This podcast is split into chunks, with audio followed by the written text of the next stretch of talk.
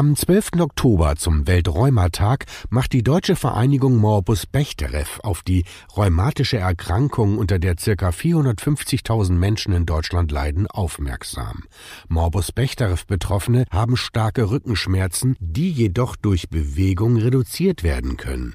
Die Deutsche Vereinigung Morbus Bechterew fördert Bewegung, Begegnung und Beratung in über 330 örtlichen Gruppen seit mehr als 43 Jahren.